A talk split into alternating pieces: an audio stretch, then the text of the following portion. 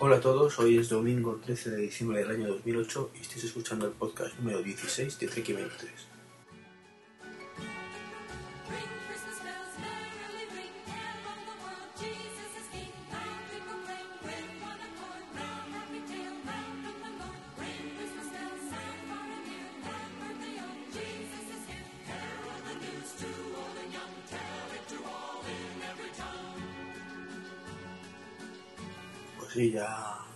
Ya ha pasado más de una semana del último podcast, más de lo que me esperaba, porque la verdad es que sabéis que suelo grabar los miércoles, pero, pero esta semana pues lo tenía más complicado y lo tenía que poner unos cuantos días. Eh, comentaros que esto va a ser el, el último podcast del año, digamos, de, de la temporada 1. 16 no está mal. Y, y es que, como, como sabéis, se aproximan ya la- las fiestas navideñas, no es una buena época. Mucho lío en todos los aspectos. Es cierto que podría grabar una semana más, pero eh, la semana que viene la tengo reservada para, para otro podcast. Entonces, el día que normalmente grabaría este, pues lo tengo ya ocupado y no me puedo multiplicar más. Así que digamos que he decidido adelantar las vacaciones unos, unos días. También por eso eh, decidí posponer el anterior, para que hubiera un- que sirviera este de como de los dos digamos. Tampoco hubiera podido grabar el miércoles aunque hubiera querido, ¿eh? Eh, pues eso, con, con este podcast pues ponemos final al año, así que el próximo ya será la Keynote. Y ya veremos cómo, cómo lo planteo, si un especial como hice la otra vez o en directo, o me espero al día después y ya hago un análisis un poquito más profundo. No lo sé, improvisaré un poco. Mi idea es hacerlo en directo, pero depende de diferentes, factores. Así que no, no sé qué. Eh, también otro de los motivos, o sea, es que realmente ha habido muchos para posponer un poco la grabación de este número 16, es que hasta prácticamente finales perdón, de, de la semana no he visto material como para sacar un podcast. Me miraba y digo, joder, ¿qué- ¿de qué voy a hablar esta semana? Porque es que no, no hay chicha. No hay mucha chicha, al menos que me llame la atención. Que ya he comentado alguna vez que yo no hablo de las noticias que salen, o, sino de, de lo que realmente a mí me gusta. Me gusta, o bueno, más que me gusta, a mí, me impacta. Tanto positivo como negativo. O me afecta de alguna manera, o, como queráis llamarlo. Entonces, pues hombre, noticias de Apple ha habido a porrón.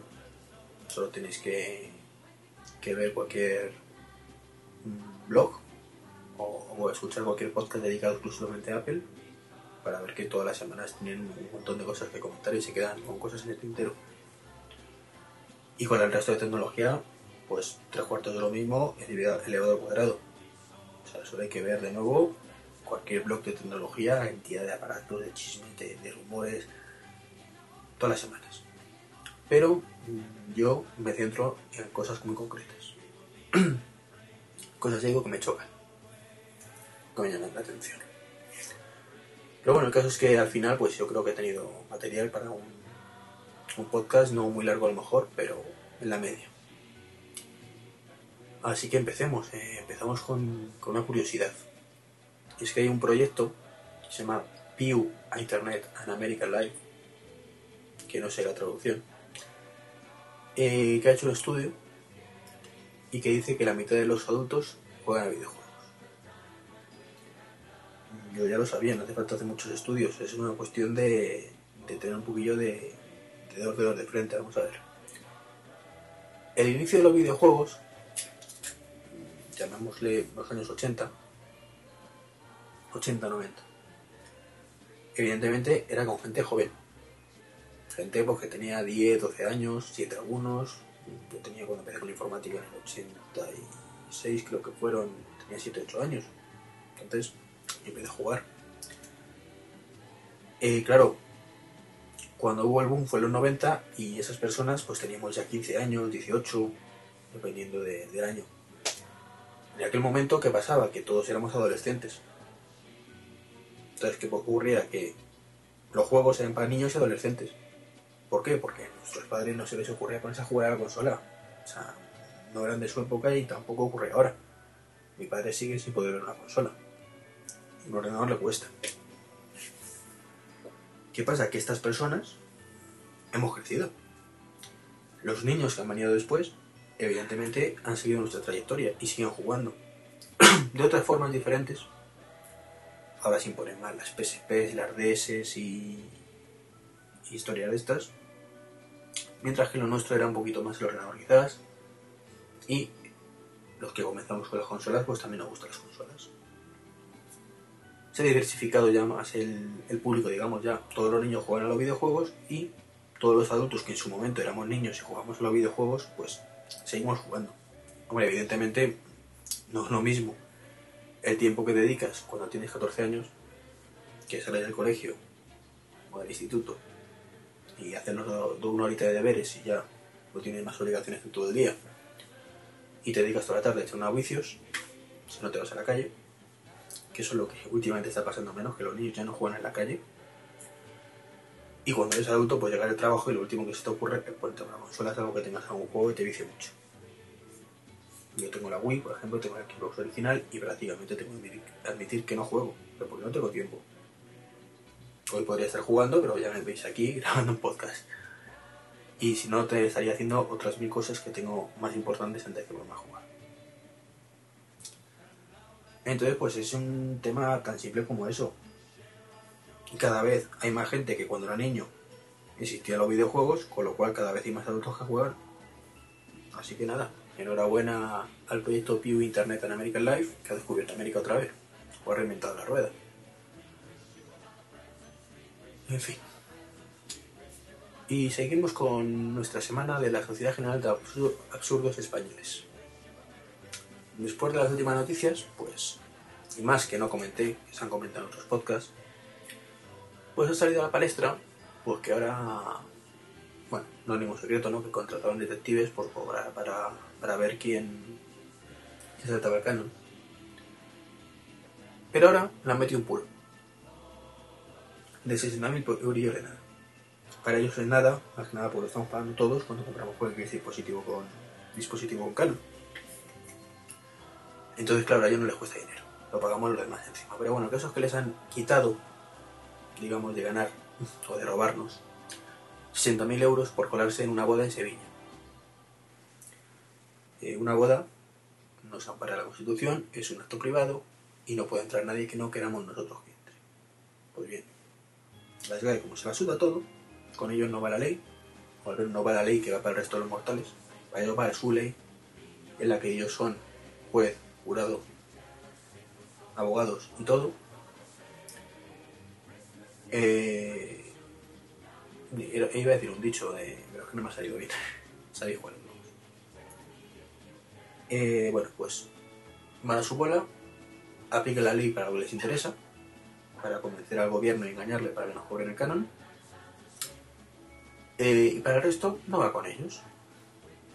Qué maldad que es una boda privada. No vaya a ser que cometamos un delito, vamos para allá. Un delito según ellos, insisto. Ya puesto que se venga aquí la, la policía local, la policía nacional, los antidisturbios y todo, no vaya a ser que bueno, ocurra algo y no estén ahí.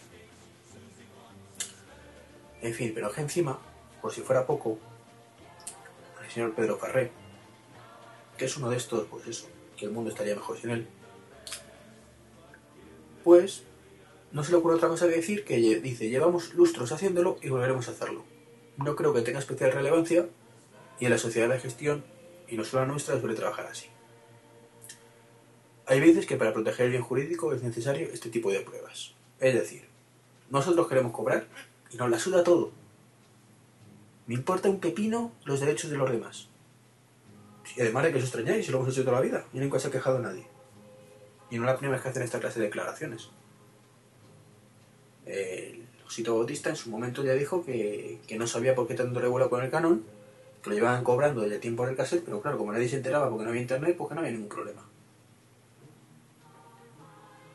Que, eh, eh, de verdad, me hierve la sangre cada vez que, que leo o escucho esta clase de cosas, porque es que me parece surrealista, de típico de, de República Bananeras. O sea, yo Os lo juro que me lo cuentan y me lo creo. Si no fuera porque estoy metido de lleno en estos temas, metido porque me interesa el tema, me refiero, no que tenga ninguna relación laboral ni nada con ello, pues no me lo creería. O sea, y me vienen contando, oye, mira, que, que ocurre esto, digo, ¿qué me estás contando? ¿Cómo es posible? Que no, que no te has bien. Y es que es así, es surrealista todo esto. Y encima el gobierno les ampara. Que es como decir que, que ponen bombas los etarras y encima el gobierno le, dice dónde ponerlas. Si ponlas aquí, que ese día no vamos a estar. Venga, hombre. Y sí, para mí son igual que los etarras, ¿eh? Escoria humana. Así de simple. Es una percepción personal mía, creo que tengo derecho a opinar. No soy insulto, es una opinión. Porque no lo mismo decir, tú eres gilipollas, que decir, creo que eres gilipollas. Hay matices. Uno, estás diciendo un hecho, y otro, una opinión. En fin, otro tema. Y es que han instalado en Portsmouth, Reino Unido, eh, unas cámaras que, que supuestamente llevan un software que permite alertar antes de que se cometa un delito. Está basado pues en, un software de comportamiento, según he leído. Básicamente, cuando ven que hay una persona que está rondando la zona, que no se mueve mucho, que hace movimientos raros, pues el software automáticamente da una alarma para que se vigile un poquito, porque es muy posible que esa persona esté esperando para cometer un atraco, cosas así. Los ciudadanos dicen que, que, anda, que, que dejen de tonterías, que eso no funciona, y que están gastándose una pasta en algo, pues eso, que no sirve para nada. Mientras que el gobierno, en este caso de Portsmouth, pues alega que en Estados Unidos se están utilizando con éxito y que sí funcionan. No sé qué pensar, no sé si funciona o no funciona. Yo creo que es el típico caso de Gran Hermano y la gente como no se siente cómoda con, con cámaras vigilándole y efectivamente dudo mucho que el sistema funcione bien. No dudo, a ver, no dudo que, que efectivamente cuando hay un delincuente lo, lo detecte precisamente porque lleva un comportamiento un poco, digámosle, previsible, que está en una zona moviéndose, a ver si viene alguien para robarle la cartera o para atracarle. Está aquí esperando. Entonces, evidentemente, el software lo detectará. Pero claro, si yo estoy esperando a mi novia en la esquina, pues, pues también estoy allí esperando. Y el software no sabe que es por mi novia. Entonces, puede ser un poco molesto si llega la policía y te dice que tú qué haces ahí. Entonces ya digo que no sé si funciona bien. Mal, mal, no creo tampoco, pero creo que todavía falta mucho para, para que un ordenador, un software se acabe de, de detectar efectivamente eso. Entre otras cosas porque no creo que haya una persona humana capaz de hacerlo. O sea, a ver, si eso... no. Si eso funcionara en función de que detecta a la persona, le hace un escáner de la cara, una forma un poquito más de resolución de la cara, la coteja con base de datos de la policía y si tiene algún delito anterior, pues entonces se ponen en alerta y si no, no. Y según qué clase de delito, pues vale. Porque incluso podría servir para detectar terroristas y gente buscada. Entonces me parece relativamente bien. Claro, que tú eres un pobre hombre que robaste un día unas pilas en una tienda de chinos y te pillaron y aparece eso ahí cuando tenías 14 años y era bueno, realmente la cara ya variado bastante como para, habría variado como para que fuera la misma, ¿no? Pero también es como recordar a una persona que cometió un mini delito, una niñería hace mucho tiempo, pero bueno, que no lo hubiera cometido también. Yo al menos en la vida he, he mangado nada y, y tengo en ese aspecto la conciencia muy tranquila. No... Pero vamos, yo entiendo que, que hay ni- niñerías que hace la gente que, hombre, que no es el fin del mundo, no son delincuentes, simplemente buscar algunas pilas en el Carrefour, por ejemplo. En fin. Y ya un poquito más metidos en tecnología y cosas de estas, Mercedes-Benz ha lanzado su Split View Command. Eh, bueno, realmente el invento no es de Mercedes, no recuerdo de quién era y no lo tengo apuntado. Pero Mercedes lo ha adaptado y va a ser el primero en comerci- comercializarlo. Básicamente es una pantalla que, que depende del ángulo donde lo mires, pues podrás ver una cosa u otra. ¿Esto para qué sirve? Pues muy sencillo. Si tenemos una pantalla en el salpicadero de 8 pulgadas, en este caso, si lo miramos desde un ángulo, de, por ejemplo, de 45 grados hacia la izquierda, lo que vemos es el GPS. Y sin embargo, si lo vemos de 45 grados a la derecha, vemos una película. Es decir, que el conductor pod- podrá mirar la pantalla y verá la ruta a seguir, mientras que el copiloto estará viendo tranquilamente una película. Lo que no sé es el sonido, como lo harán, si con cascos para el copiloto y... o qué, porque estaré escuchando... Hola, yo, ¿cómo estás? Pues giré a la derecha. Pues... No es muy agradable, no creo. Entonces supongo que el conductor tendrá que escucharlo por el coche porque no puede llevar cascos, pero el, copiloto tendrá que ponerse unos cascos. ¿Esto cómo se consigue? Pues por la mediante un filtro que se oculta desde la pantalla y entonces permite eso. Eh, yo creo que será básicamente, ¿recordáis? En, hace un huevo de años, porque no lo he vuelto a ver. Bueno, sí lo he visto, qué puñetas. Carátula de Batman, Batman Begins, ¿de acuerdo? Si la miráis, eh, pues según como lo miréis, o, o de Star Trek Nemesis, creo que también era así, pues veis una imagen u otra. Hay un pequeño filtro que se es parecido a un holograma. O un holograma, que de holograma, holograma no tiene nada. Y a mí siempre eso me viene a la memoria de los años 90, creo que eran, en el principio de los 90, en la revista Pronto, que es que me acuerdo que lo guardé durante años. Una, una de estas que salía de Sabrina. Y, y, y recordaréis los que estabais por esa época. Es que no sé en qué año fue. Que en una noche vieja, en un concierto que salía esta Sabrina, que era de Boys, Boys, Boys, pues esta mujer pues le salió una tetilla. Y, digo, vamos, fue increíble aquello. Hostia, se le ha visto una tetilla, Sabrina. Que además estaba operada y las tenía gordas. Bueno, pues en la revista Pronto, no recuerdo mal, pues sacaron un- una fotografía de ella en una chapita. Entonces, según lo mirabas, estaba con ellas fuera o con ellas dentro. Muy gracioso. Entonces, pues nada, pues me acuerdo de eso y es- debe ser un sistema similar. Un poquito más perfeccionado porque se ve como azul. O sea, el número de colores que se ve ahí es bastante tirando a cero. Entonces, la definición malísima también. Supongo que con esto la definición se mejorará muchísimo. Y el colorido también. El caso es que estará disponible en la clase S de, de Mercedes, como digo, a partir del próximo verano del año 2009. Y hablando de pantallas, HP dice que ha inventado unas pantallas flexibles e irrompibles. Que son unas pantallas flexibles, baratas y ecológicas, que se parecen mucho al papel al tacto, pero que son plásticos. Es enteramente plasticosa. Eh, que además consume poquísimo, dice que menos que los paneles LCD actuales.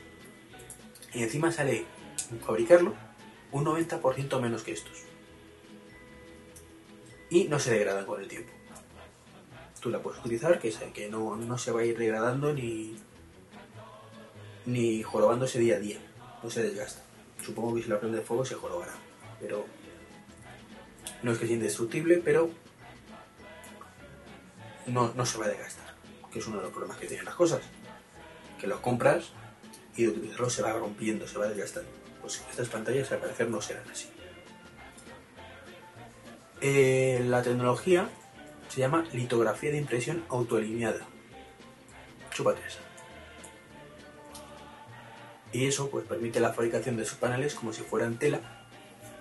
¿Vale? Es una... A ver, no sé si habéis visto nunca tela, pues un rollo enorme que se va cortando. Pues esa es la tecnología, se fabrican plicos enormes que luego se cortan, no hay que hacer uno a uno. Entonces, pues veremos cómo evoluciona el tema. Suponemos que en principio se integrarán en los MP3, después en los móviles, después en los GPS y luego ya en los ordenadores. ¿Por qué? Porque aunque digan que los costes de fabricación es un 90% más barato, el I más D necesario ha costado una pasta y hay que rentabilizarlo. Entonces, hasta que eso realmente se vea en el precio, va a pasar un tiempo. Entonces, al principio costará una pasta, más que nada para cubrir los gastos de HP, de más D. Lo empezaremos a ver pues, en los efectos pequeñitos, igual que ahora las pantallas OLED, de 2 pulgadas, como mucho, una cosa así, cámaras digitales, además harán que sean más delgaditos. Luego, pues en aparatos un poquito más grandes, como los iPhone, por ejemplo, lo- los smartphones, los móviles. Luego GPS que tienen una pantalla ya de 3,5 o 4 pulgadas. Luego los portátiles, los pequeñitos sobre todo. Y luego ya cuando sea una tecnología estándar, si es que llega a ese punto, que para eso tiene que triunfar, tiene que pasar muchas cosas antes, pues ya lo veremos en nuestros monitores. Si es que realmente es así triunfa y merece la pena. Bueno, eh, hay, hay muchos, muchos frentes abiertos. Está el papel electrónico, está esto, está las pantallas OLED, todo muy delgado, muy flexible. La tendencia va a ser esa, está claro. Lo que no sabemos es que ahí triunfará. Puede que incluso varias tecnologías eh, trabajen a la par. Pero lo que está claro es que la tendencia son dispositivos más delgados y más flexibles. Así que nada, esperaremos el futuro que nos depara. Más cosas, pues un estudio que, que dice que 8 núcleos de procesador es el límite. El estudio lo ha hecho un laboratorio nacional de Estados Unidos que se llama Sandia.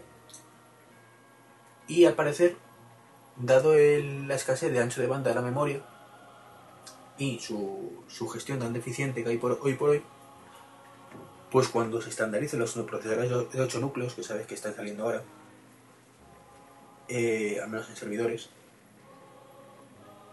aunque creo recordar no, no, salieron hace, hace un año ya. Si no recuerdo lo mal, los Mac Pro llevan 8 núcleos. Pues es el límite razonable.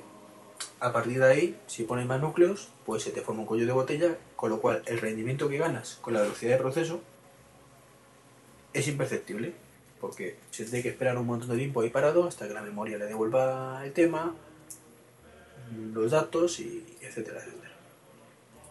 Entonces, veremos, vamos a ver, es como todo. Por cada estudio que dice una cosa, 15 que dice lo contrario y viceversa.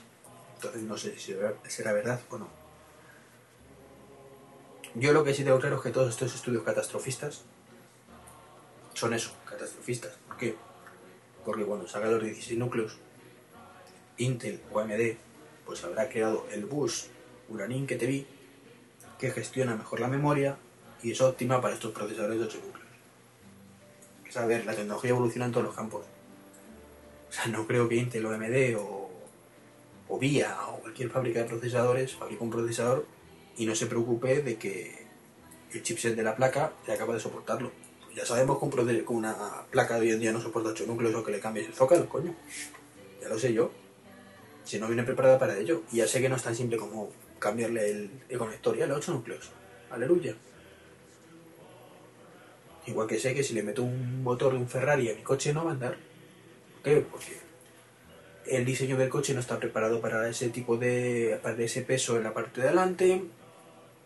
Eh, la aerodinámica no está preparada para esas velocidades que puede alcanzar, las ruedas no vienen preparadas tampoco para eso, pues ya sé que si quiero meter un motor de un Ferrari tengo que cambiar medio coche. Ya lo sé yo.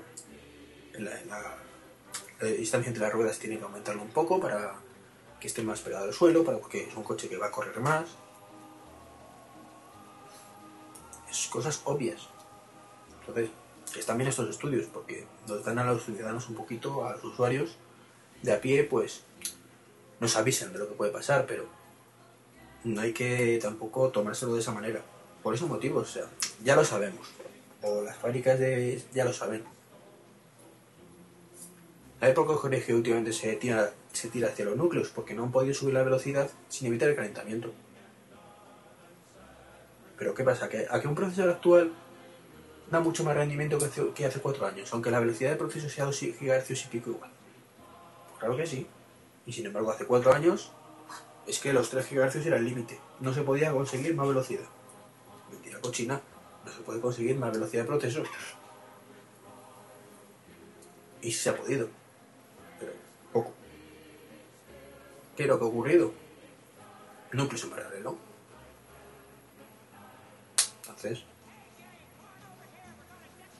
No sé por qué se, da la voz de alerta de esta manera.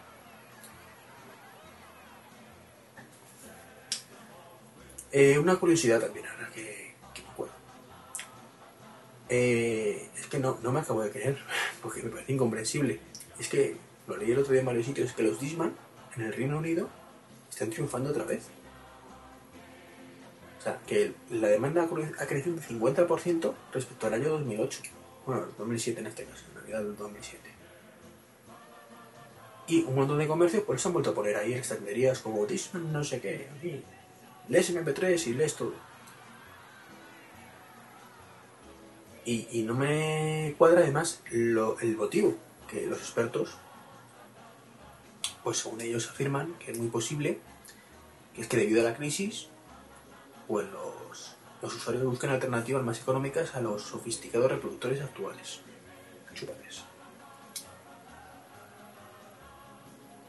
Vamos a ver.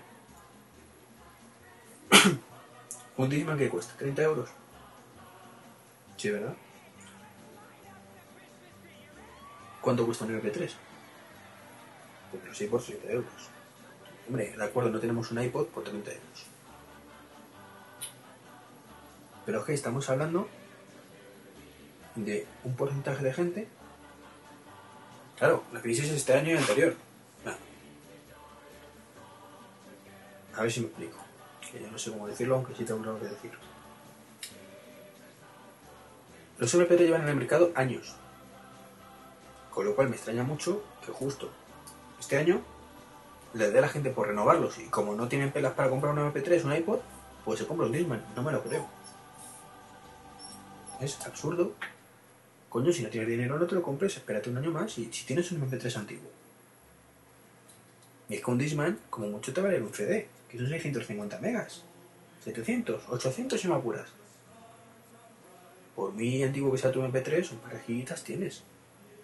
Entonces no lo entiendo. Y sí, vale, hay gente que no tiene MP3 y se lo va a comprar, comprar por primera vez. Pero tantísima gente hay como para justificar que pongan los Discman otra vez. Sea, que hablamos de MP3, por Dios, que cuestan 100 euros los, los iPod, ¿qué tipo? Y son los más caros, que hay otros mucho, mucho más baratos. Tan importante la gente que, no sé, es que me cuesta mucho creerlo. No sé, yo creo que hay algún interés por ahí que, que la están intentando meter doblada, porque no me lo creo. Es que leche, estamos hablando de, de un regalo, o sea, si me dices un portátil, pues que diga la gente, están triunfando los, los MPCs, estos, los, bueno, los netbook, porque están muy caros los, los portátiles, son 700 euros y esto cuesta 300. Vale. Pero creo que no estamos volviendo a coger un maletón y meter un PC dentro, porque están muy caros los portátiles. Bueno, me lo compro, o me espero, o lo que tengo, pero... Joder. Comparte una tecnología obsoleta, pero obsoleta completamente. Solo por eso, no sé, yo no lo acabo de ver. En fin. Eh, que estoy jugando con él y se me cae. Más cositas para este último podcast del año. El último podcast de Treki 23. No es el último que grabo. La que viene hay una sorpresita, pero ya os la contaré. Bueno, lo contaré con una noticia en el blog. Si todo va como debe. Google Street View. Eso que sabéis que en Google Maps, pues hay un iconito, le dais, aparece una foto tridimensional de, de la calle en la que estéis mirando y podéis avanzar hacia adelante, hacia los lados. Muy chulo. Que sabéis que lo incorpora el G1, el, el Android. Desde sus inicios, el, el iPhone, desde hace aproximadamente un mes, más o menos, que salió la 2.2. Y ahora han sacado cliente para Windows Mobile y Symbian. Es decir, que tenemos Google Street View en todos los dispositivos. Me un montón. Y por eso lo, lo comento, porque es que me parece que es lo suyo. vivimos en un mundo donde cada vez hay más, más cosas que hacen más cosas, lo he dicho más de una vez de dos. Y si hay algo que siempre me ha reventado, es que para tener algo necesites comprar algo de una marca concreta. Debes comprar lo que es mejor para ti en ese momento. Pero, por otras muchas cosas, no porque te ofrezca algo que el otro no te ofrece. Entonces, mientras no haya motivo de peso para hacerlo, evidentemente. O sea, si un móvil no tiene salida de cascos, es absurdo que se reproduzca MP3.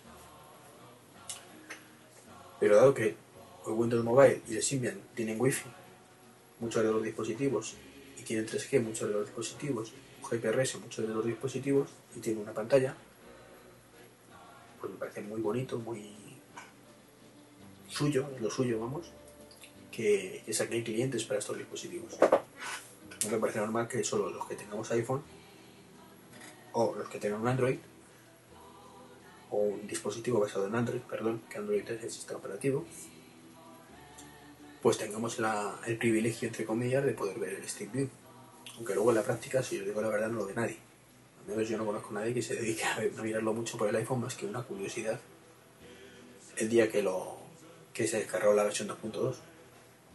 Hombre, en algún momento será útil. Buscas una calle, a ver dónde está. Eso es muy útil, lo típico de... Bueno, página España, pues ya digo que todavía hay pocas ciudades que lo tenemos. Yo vivo en Madrid, con lo cual tengo la suerte de que sí. Aunque por ejemplo en Móstoles, que realmente donde vivo no lo tengo. ¿De dónde vives? En la calle Fulanito Menganín, número 7. Pues te metes en el Street View, bueno, en el Google Maps en este caso, pones la calle Fulanito Menganín y te metes en la vista, esto del Street View. A ver, Menganito, esta es tu casa, ¿no? No, esa de ahí adelante. Entonces ya tienes una ubicación mucho más visual. Aunque tú le puedes poner, decir el número 7 y realmente nunca acierta. No, he encontrado todavía un GPS que me diga el número exacto y, llegue y sea ahí. Pero con esta ubicación visual ayuda mucho más. Entonces pues está muy interesante que, lleven esto. esto. Estos clientes. Más cosillas. El Firefox 3.1 ya ha salido la, la beta 2. Debe estar a puntito ya de salir al mercado, aunque van a sacar creo que una beta 3. Pero mm, es muy interesante lo que, lo que están haciendo, porque es que van a sacar un montón de novedades respecto a la 3.1, o a la 3.0, perdón. Ya hemos hablado del modo privado de navegación, con el cual borras tu rastro. Van a poner un motor de más rápido para interpretar el JavaScript. Van a mejorar un montón el rendering de las páginas web. Dan soporte para nuevas tecnologías web. Y ahora nos dan soporte para gestos multitáctiles. Similares al Safari. ¿Qué pasa? Que casi, bueno, no, solo hay dos, dos o tres dispositivos en el mercado multitáctiles que se van- sean capaces de ejecutar el Firefox. El MacBook Air original, el MacBook Pro actual y antiguo y los nuevos MacBook y el MacBook Air también. Ya está, Apple, Apple, Apple. Pero sabemos que la relación entre Google, entre Firefox, perdón, entre Mozilla y Google es muy buena y sabemos que la relación entre Google y Apple es muy buena. Y yo creo que es por ahí por donde van los tiros y por eso han dado exactamente los mismos gestos que, que tenemos en Safari. En Safari multitáctil que viene con estos dispositivos. Podemos arrastrar con tres dedos a la izquierda, con tres dedos a la derecha, hacer zoom, menos zoom con, la, con el pique este, pecado tal. Eh, por lo visto, si hacemos un remolino hacia la derecha, vamos a la pestaña siguiente, a la izquierda la anterior. No sé, son cosas curiosas. Y útiles para los que tengan estos ordenadores. Eh, y hablando de Google, pues parece ser, no sé si, si es ya o está a punto de ser ya, que Google Chrome deja de ser beta. Creo que es el primer, el primer desarrollo de Google que deja de ser beta, aunque toda esa página web sabes que pone beta. Eh, bueno, por fin vemos qué tal el, paso de beta a versión estable. Veremos cuánto dura hasta la primera, el primer parche. Pero bueno, es un, es un avance extraño. Y mientras en la versión Mac no sabemos nada. Hablamos solo de Windows. Y bueno, ya no, no me voy a enrollar más con temas no Mac, así que me voy a centrar en Apple ya. que Llevamos 35 minutos de grabación. Eh, bueno, mm, lo primero voy a empezar con una pequeña reflexión que ya hice en el blog, pero que quisiera hacer aquí también. Y es el por qué creo que no va a haber Apple Store en España en una temporadita. Y es porque es España. Esto viene a raíz de, de que han abierto una tienda en, en Múnich y está todo el mundo ahora diciendo que va a ir a España cuando, como siempre que ocurre que abren una tienda en Europa o en cualquier parte del mundo, todos los blogs cierran la noticia con la coletilla, a ver cuando en España vemos algo así. Pues ojalá me equivoque, pero creo que va a ser todavía un tiempo. Y es, esto es España. No porque sea España debajo de Francia y por muchos arriba de, considerado por muchos norte de África, sino porque aquí en España vive una raza que se llama españoles, raza por de alguna manera, y que os lo digo sinceramente somos unos objetos que os cagáis. Eh, ya lo comenté en el podcast número 15 con referente a Yoigo,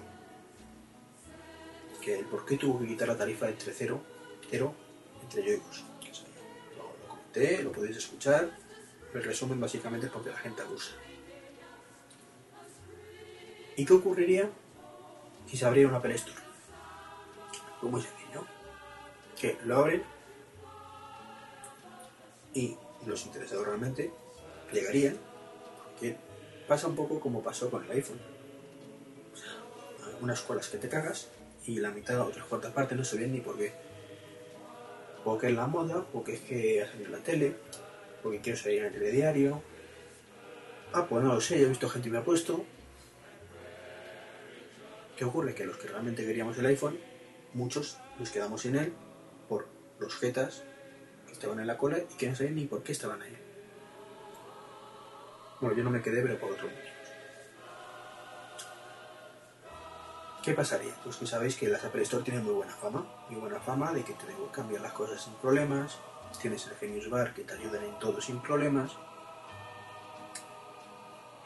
el trato es muy cordial, el trato es muy bueno, te trata muy bien, vamos, que es lo que en teoría debería ser todas las tiendas, pues, y que por desgracia no es casi ninguna, pues el Apple, el Apple Store lo es, al menos es la fama que tiene. Yo nunca he entrado en ninguna, pero por lo que dicen. Pues qué pasa, que según la abrieran, pues un montón de gente se pondría a hacer cola en la Genius por cualquier gilipollez. Sí. Ah, que estos me van a ayudar y no me cobran. Genial. Pues voy a hacer cola. O me voy a apuntar. Para preguntar por el gilipollez. ¿Es así? O gilipollez, como por qué no me carga el iPhone en el coche. O, o yo qué sé. No sé, es que no se me ocurre ninguna gilipollez ahora, pero vamos. Que sé que, hay un montón. ¿Qué ocurriría? Pues que los que realmente tienen un problemón, un problemón grave, llegarían al Genius Bar y tendrían que tirarse horas y horas o días y días esperando. Al día siguiente en internet, el Genius es una mierda, no lo atienden, pasan días, esto es horrible, no mete, que metan más gente, esto es una mierda, vaya mierda de servicio que da Apple, total para esto no dirán nada. ¿Es así? Lo sabéis. Fama de Apple, toda la que tienen ganada por el resto del mundo, tendrían ya una manchita porque en España no sabemos hacer uso del servicio. ¿Qué más ocurriría? Que como te devuelven, te cambian las cosas sin problema, estarían los típicos listos que llegarían con su iPod roto porque le atropelló un coche, lo limpiaron un poquito, pero mira que no me funciona. Yo escucho muchas veces en decir que Apple ni te pide la factura. Comprueba el número de serie, si más o menos cuadra, te lo cambia y punto. Pues a esta gente, estos listos, se lo cambiaría sin problemas. Al día siguiente en internet, qué guay, he ido con mi iPod roto, mira qué guay soy, les he metido uno roto y mando uno nuevo, que cojonudo que soy más listo, no sé qué. Al día siguiente todos los listillos que faltaban por convencerse van y lo hacen. ¿Qué es lo que pasa? Que con el tiempo, a los cuatro días se da cuenta y dicen, eh, quietos parados. Aquí comprobemos bien las cosas. Comprueben bien las cosas, todos los listos ya se la han colado doblada y llegas tú con tu iPod roto, tu iPhone roto, tu iMac roto, tu MacBook estropeado que no te lo que quiere y, ya te dicen, no, mira, no seas listo. ¿Eh? Espérate que va a ser una actualización dentro de cuatro días de, de software y si no te vuelves. Al día siguiente en internet, esto es una mierda, el servicio de Apple en España no es lo mismo que en el resto del mundo, en el resto te lo cambian, aquí no, esto es una mierda, vaya mierda de servicio que da Apple, pues para esto no hagan nada, platatín patatero. ¿Y todo por qué? Por culpa de unos listos. No listos, que evidentemente en todo el mundo hay listos, pero en España hay demasiados listos. ¿Qué más ocurriría? Pues sabéis que los Apple Store y los Apple Shop, pues tú puedes navegar por internet sin, sin que nadie diga nada. Tú llegas y usas los ordenadores como te dé la gana nadie te va a decir nunca nada. Pues los listos de turno, los gumias, los ratas, yo como queréis llamarlo, que no tienen nada mejor que hacer, se bajarían a navegar por internet, tendrían los ordenadores copados, sin que nadie le dijera nada, y la gente no podría utilizar sus ordenadores pues para probarlos, para verlos, o para hacer una conexión esporádica, que es para lo que está. Esto es una mierda, no se puede utilizar los ordenadores allí, hay siempre gente ocupándolos, patatín patatero. ¿Por qué? Porque en España no sabemos usar las cosas como debemos. Te dan la mano y le arrancas el brazo y medio cuerpo se mueves. Otra cosa que ocurriría, pues lo ocurre en el corte inglés. Tenemos el concepto de que, como hasta ahora en el corte inglés, el, el traba- el trabajador les trataba como semidioses a los em- compradores, ahora ya menos, ¿no? Pero pasaría lo mismo. O sea, tú llegas ahí con el servicio muy bueno, pues tú esperas que te traten como un semidios. Claro, no siempre la gente es así, y menos en España. De hecho, la prueba la tenéis que el corte inglés cada vez tiene empleados que te tratan peor. ¿Por qué? Pues no sé. El caso es que ya no hay esa cultura. Llegarías a Apple y verías seguramente a un vendedor que te atendería no tan bien como tú te esperas. Esto es una mierda, fijaros, Apple el resto mundo te trata bien, aquí esto es una mierda, unos bordes, no sé no sé cuántos. Conclusión, que la fama que le daría el Apple Store en España sería peor que cualquier otra Apple Store en todo el mundo. Así que para qué va a jugársela a poner una cosa que lo único que le va a dar son problemas. Hay empresas que lo han aprendido por las malas, véase Yoigo, que si Yoigo hubiera sido un poquito precavido, habría sabido cómo son los españoles, y, de- y desde el primer momento habrían ofrecido Yoigo a Yoigo por 0 euros durante 60 minutos al día. Entonces nadie le- todo el mundo le habría dicho, joder, qué cojones de Yoigo, y nadie se lo habría tirado al cuello cuando dijo que lo cambiaban porque la gente abusaba. Eh, ojalá me equivoque. Muy pronto tengamos una Store, pero yo creo que por ahí van los tiros. Bueno, lo que sí creo es que si la abren en Madrid, por ejemplo, y la cosa funciona, en menos de un año la tenemos en Barcelona. Y viceversa. Y creo que es mejor que la abrieran primero en Barcelona, por mucho que me lado, porque creo que en Madrid hay más listos que en Barcelona en ese aspecto. Pero bueno, ojalá me equivoque y la abran prontito en los dos sitios y listo.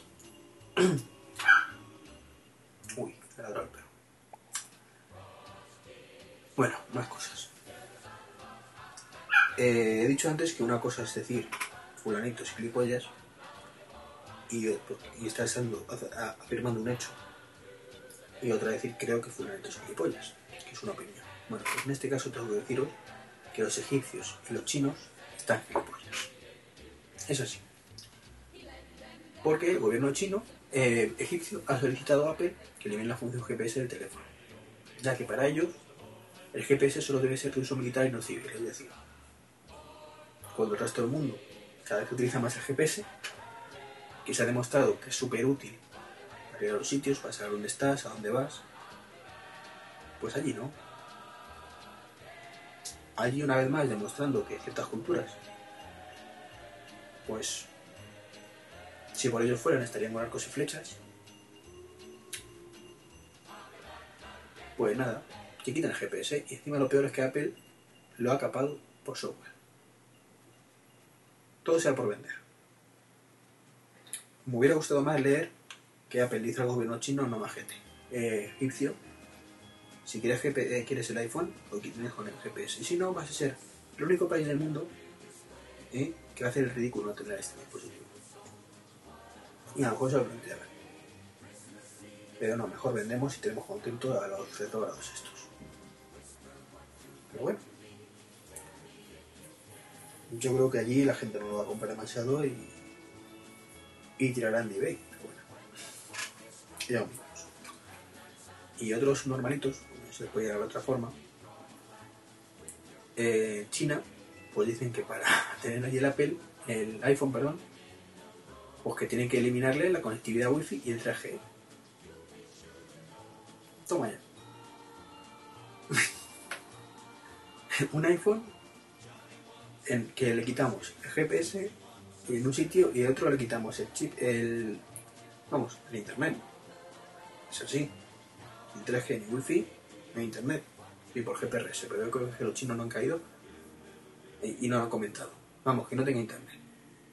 Es decir, un iPhone que lo que tiene precisamente bueno es que tienes todo internet en tu bolsillo, se lo quitas. Y lo conviertes en un chisme que no sirve para nada. Sí, para hablar, por teléfono y escuchar música. Porque para los demás me diréis vosotros. Surrealista. Absurdo. Como queréis llamarlo, me río por no llorar. Como he dicho, están gilipollas. Ah, que dejen, no vendan el iPhone allí, que vuelvan a utilizar los arcos y las flechas y ya está, y, no dejen en paz a los demás. Y un lugar mejor el mundo así. Aquellos que no son capaces de adaptarse a los tiempos modernos, que no se adapten para nada.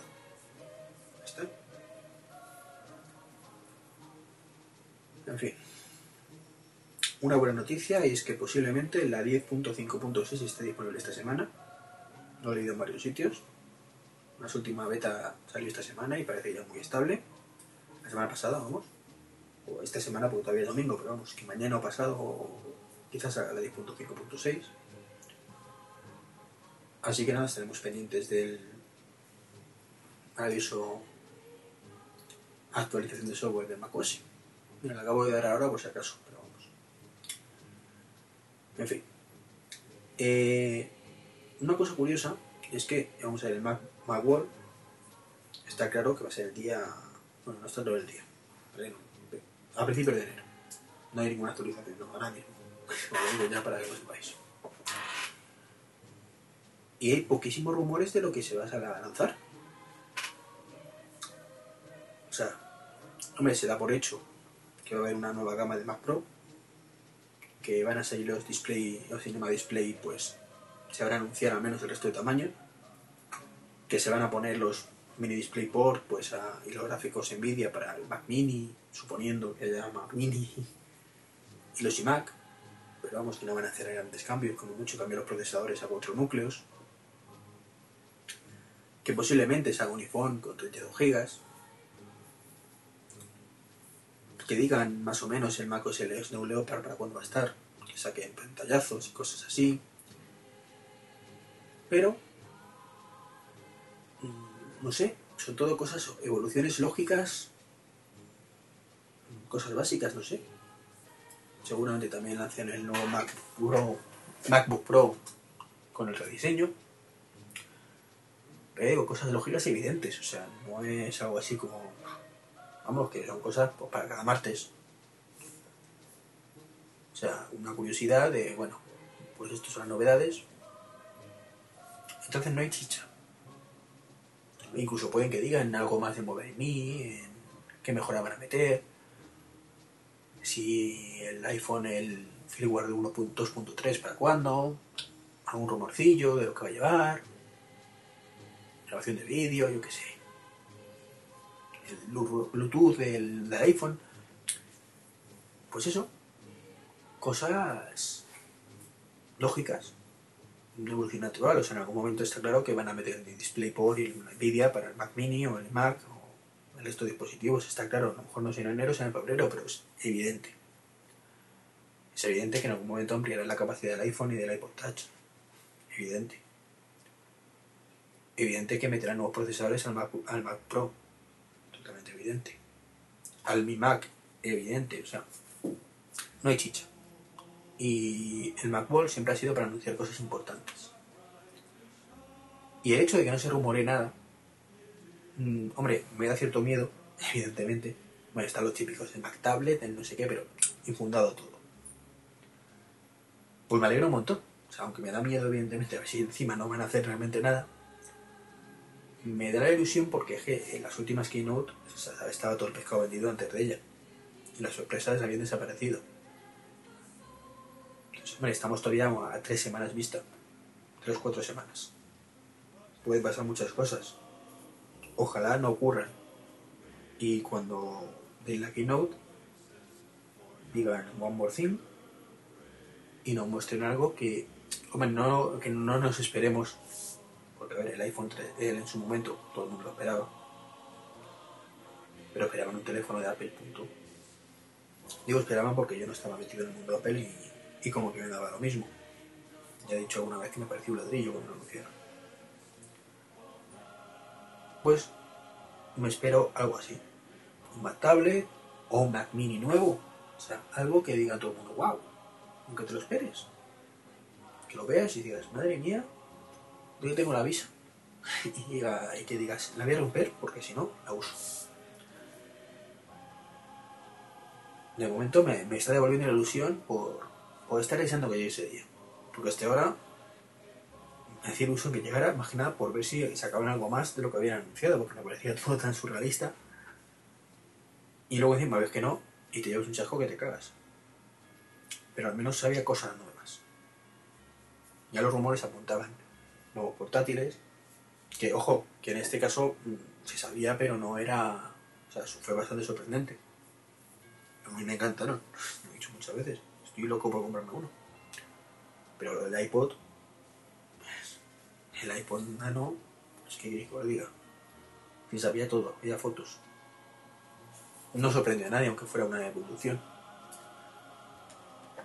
Entonces, pues nada, veremos qué nos depara el futuro cercano. Eh, bueno, y ya para ir terminando, os comento lo que ha sido la noticia de la semana. Es que a partir del 17 de diciembre, Movistar va a sacar en prepago el, el iPhone 3G. Precio 549 euros. El de 8 GB. Se rumorea que podría ser libre. Si es libre, pues vale, podemos pasarlo y aceptar barco. Pero que lo más cachondo es que te regalan, ojito, 12 euros en llamadas. Toma Jeroma, 12 euritos. Movistar, muchísimas gracias, tío. No sabría yo qué hacer sin esos 12 euros. Es que me podría pegar un tiro. Ni 100 míseros euros que no les cuesta yo nada, nada, nada. 12 euros. ¿Pero esto qué es? Que se lo metan por ahí. Como no sea libre, que se lo metan por ahí. Es que, es que venga, es que ridículo. bueno, es Movistar. Que ya sabemos lo ridículo que ha sido todo con el iPhone. Y veo que no salen de ahí. Qué triste, por Dios, 12 euros en llamadas y encima te lo, te lo dicen. Es que tienen la cara, la cara hasta decírtelo. Te vamos a regalar 12 euros. Y un bono de 4 GB de datos para que los consumas en 12 meses. El iPhone, esos 4 GB de datos, no es que se lo consuma en 12 meses, es que se lo consume seguramente en 3. A, po- a poquito que lo utilicemos. El iPhone es para internet, no hay que olvidarse de ello. Pero bueno, vale. Venga, aceptamos barco. Quitamos los 12 euros en llamadas, que para eso no me den nada. Y 4 gigas en 12 meses. Pero es que encima tienen la jeta de decir que es oferta navideña. Que a partir de enero, lo que no sé si será el 1 de enero o el día 7, después de Navidad, serán solo 2 gigas. Pero por el amor de Dios. Surrealista. Movistar. Así de simple. Oye, ¿qué, ¿qué tal en Movistar con el iPhone 3G? Respuesta, es Movistar. Ya con eso dices todo. Patéticos, ridículos. Movistar. En fin. Y otros rumores. Dudo que para el Snowlayer, por aunque me encantaría. Yo creo que va a ser para el Lion. Lion porque supuestamente va a ser la 10.7. Pero bueno. Y es que han patentado un escritorio en tres dimensiones, pero tres dimensiones reales un poco. El dock, sabéis que los iconos son 3D, pero no deja de ser un efecto 3D en un entorno dimensional, bidimensional. Pues ahora se tira hacia dentro lo 3D. No sé explicarlo, hay que verlo. Parece ser como a las pilas, pero hacia atrás hay un icono y detrás, digamos, eh, ¿cómo lo explico? Como me imagino yo que será. Por ejemplo, tenemos el Finder, el icono del Finder, pero detrás aparecerán todos los Finder que hay abiertos. Una mezcla entre lo que ha hecho Microsoft y con el Windows 7 y lo que tenemos en Leopard. Yo creo que va a ser una mezcla de eso. Ya veremos lo que es. Eh, más cositas ya para terminar. Ah, bueno, había quedado en deciros lo del MJOY. El servicio de esta página web que os dije de mensajería, de SMS, que luego me empezaron a llegar mensajes. Bueno, lo he estado probando estos días. He mandado un par de mensajitos, tampoco muchos, no vaya a ser que, haya una sorpresa. Y de momento no he recibido ningún mensaje más de, de MyAlert. Eso significa dos cosas. O puede significar dos cosas. Una, que efectivamente nunca ha habido ninguna relación. Y coincidió. Coincidió simplemente cuando me di ello y que recibí el otro por algún otro motivo. Eh, también puede significar que el otro código que cuando os de alta, os de alta en MyAlert, empecéis a recibir mensajes, pero si os deis de baja de MyAlert, MJoy sigue funcionando. Que sería mi caso. Yo me di de baja de MyAlert y no recibí ningún mensaje más. Conclusiones, pues salvo que esto cambie, yo recomendaría darlo de alta, observarlo bien, no ser que haya sorpresas, y si os llegan mensajes de MyAlert, daros de baja en MyAlert. Y seguir utilizando el servicio de MJoy. Si todo va así, así, no hay ningún problema. Como muchos meterán un par de mensajitos de MyAlert antes que, antes que os de baja, 40 céntimos a lo sumo, y tendréis SMS gratuitos. Pero como digo, esperemos que siga así. Yo me asusté bastante, por eso según me di cuenta lo avisé. Pero bueno, de momento funciona. Y nada, me despido ahora sí ya. Con el. Terminamos el podcast, que al final mira, no me ha quedado nada mal. Una horita como. No está mal, lo- el estándar. Desearos feliz Navidad. Un buen fin de año, una buena entrada.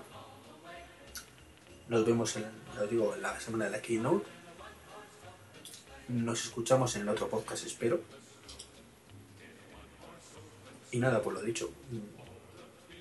Un placer haber estado este año con vosotros durante estos tres meses. Estos 16 programillas. Y nada, poco más que añadir. Lo dicho, feliz Navidad. Como habéis escuchado la melodía inicial y la final, estaréis escuchando ahora, son navideñas. He variado un poquito. Y nada, nos vemos, ¿de acuerdo? Ah, contacto, que se me. Eh, correo electrónico trek23.gmail.com trek23.m.com En Twitter trek23 En el blog, por supuesto, trek23.com Ya sabéis que esto todo es trek23 Y nada, lo dicho, feliz Navidad, para año nuevo, etcétera, etcétera Y nos vemos en la vuelta. Hasta luego